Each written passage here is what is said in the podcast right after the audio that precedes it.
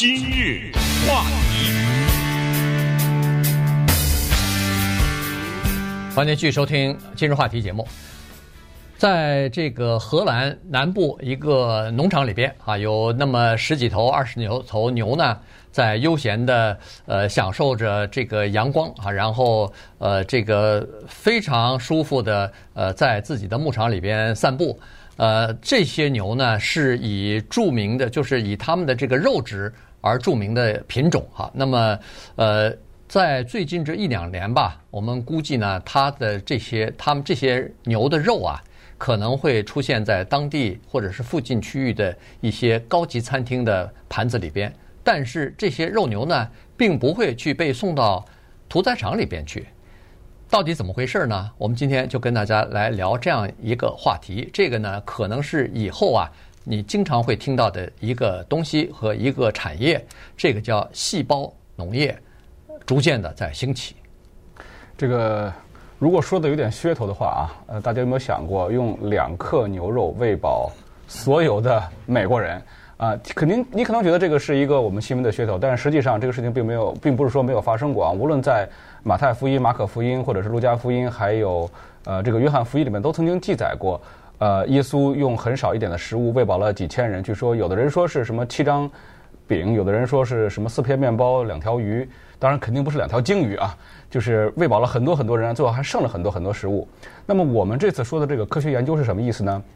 是说这些牛啊，我们不宰杀，只是我们从它的呃身体组织里边提取一点点的这个细胞，然后呢把它放到实验室里边进行培养。大概是有这么四个步骤吧。第一个就是你首先要挑一个组织，把这个组织呢从牛的身体里边提取出来，多大呢？大概是现在的技术啊。大概是一个花椒粒那么大的一块肉，把它提取出来。提取出来以后呢，要准备一个干净的这种培养罐和大量的这个营养液，要放在一个培养罐里边。第三步呢，给他们足够的这个压力呀、温度啊，适应了这些环境。那么最后呢，这些肉这个取的这个种子就像种一个植物一样，这个种子就会在这个环境里边长大。最后我们提取出来呢是肉糜。那么这个整个的过程啊，我们可能叫做是利用这个就是细胞工程，或者说，呃，做出的这个肉啊，可能就是实验室肉。但是这个肉呢，并不是说是转基因呐，或者是替代品，它是真真正正的肉质，它的这个基因和我们现在吃的从牛宰杀的这些牛的身上的肉呢，是一模一样的。对。呃，其实，在制药业早就已经开始这么做了哈，早就已经开始，但但是它培养的不是呃供消费者使用的这个牛肉或者是什么猪肉、羊肉。而是器官啊，就是在这个，比如说养的猪啊，或者是其他的一些这个呃动物身上吧，他们主要是提取一些东西组织出来以后呢，就人工的培育，在实验室实验室里边来培育一些器官，因为呃人类需要的这个器官的移植也好，医治也好，太多了哈，所以呢，这个没有这个。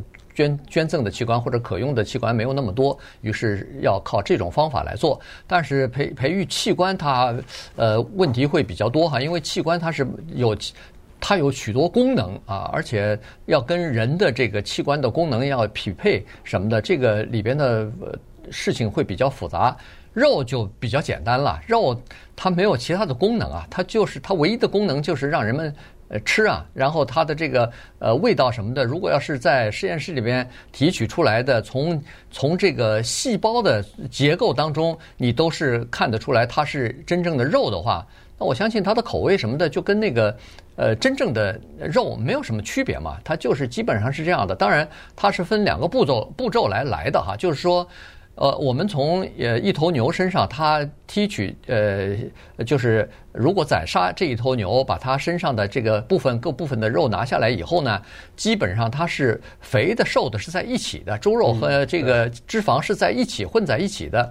可是我们要是提取一个呃花椒粒大小的这个活体出来的时候呢，它基本上是分两类，就是说一类是肌肉。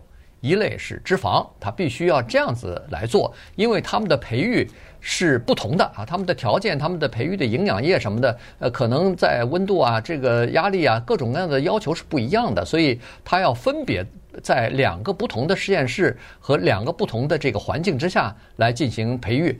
那当然也都有浇营养液，是吧？都都有这个从从一丝一丝的状态，我看他那个描述是变成呃变成一个管状的，像那个意大利粉似的，然后逐渐的肥胖起来，然后慢慢的这个肉就形成了哈。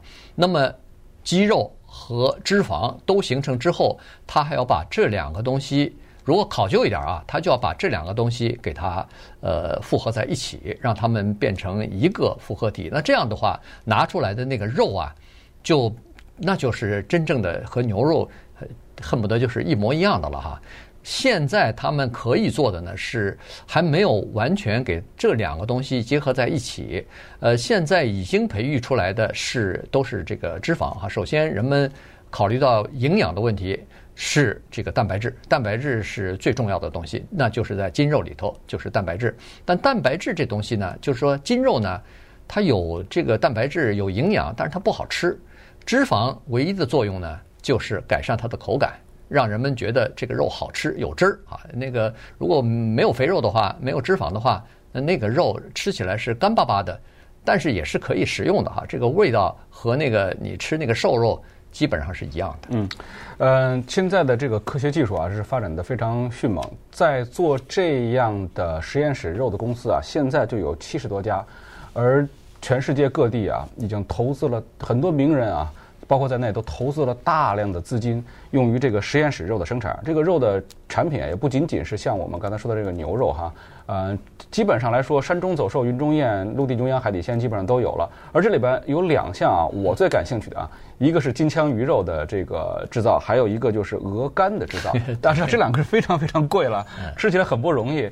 嗯，也是也是很鲜美，哎，也很鲜美。对，所以真的，如果要是实验室能够做的话，当然现在实验室做起来这些还可能还是很贵很贵的。那大概有多贵呢？呃，第一批生产的实验室的牛肉。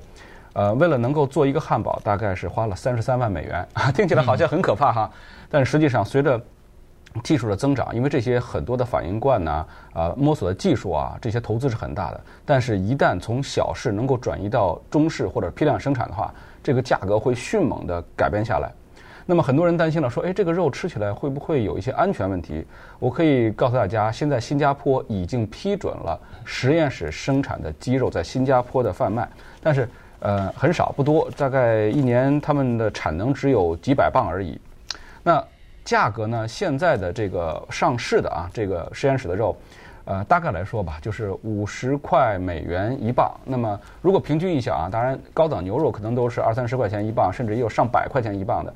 我只说平均一下，包括鸡肉啊，包括鸭肉啊，啊、包括那个袋鼠肉啊等等，这些平均下来，呃，大概五六块钱吧。所以说现在将近贵了十倍。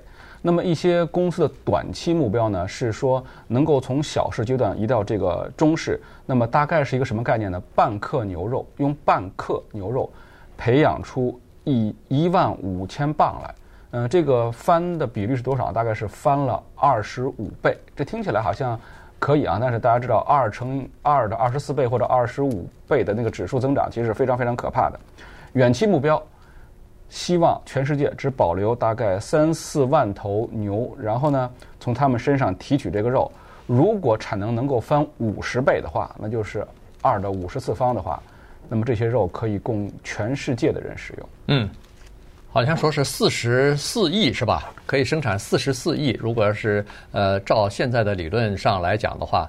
这个是了不得的哈，这个牛肉的生产，因为你可以想象的出来，现在牛养牛这件事情呢，居然和气候的变迁啊，气候暖化有关系。原因就是，呃，您大面积的养这个养殖牛啊，呃，这个它需要，比如说工业化的这个畜牧，它就可能会破坏森林，它就可能会呃这个污染这个整个的空气。比如说牛在消化的过程当中，呃，它会排放出甲烷来，这个甲烷呢，实际上也算是一种废气哈。呃，同时呢，它在粪便当中还有这个一氧化一氧化二碳啊什么的这些东西，这等于是废气。养牛光是牛。排放出来的废气占整个这个我们人类呃这个排放出来的废气的多少呢？呃，差不多是百分之五点几哈，百分之五点八。但是如果你要是把那个周边的，比如说加工啊、运输啊。呃，饲料啊这些东西再加在一起的话，那它一下子就增加到百分之十四点五了哈，就是整个的人类的这个呃呃这个废气的排放的百分之十四点五。那你想，如果要是把整个的这个养殖业，如果等于是呃一下子减少到呃只养三万到四万头，那基本上它的这个排出来的废气什么的，就等于是可以忽略不计了哈，因为。我们每年啊，在这个地球上，每年供人食用的牛的宰杀就是三亿头，三亿头的牛就因为我们要吃，所以给宰杀了。嗯，这个宰杀这些牛哈，可能是因为我们我们不知道人类为什么这么喜欢吃肉啊，可能是长久的这个呃发展所造成的。但是我们看一下这个吃肉这个事情啊，其实对于科学来讲啊，其实是非常不高效的。大概是这样啊。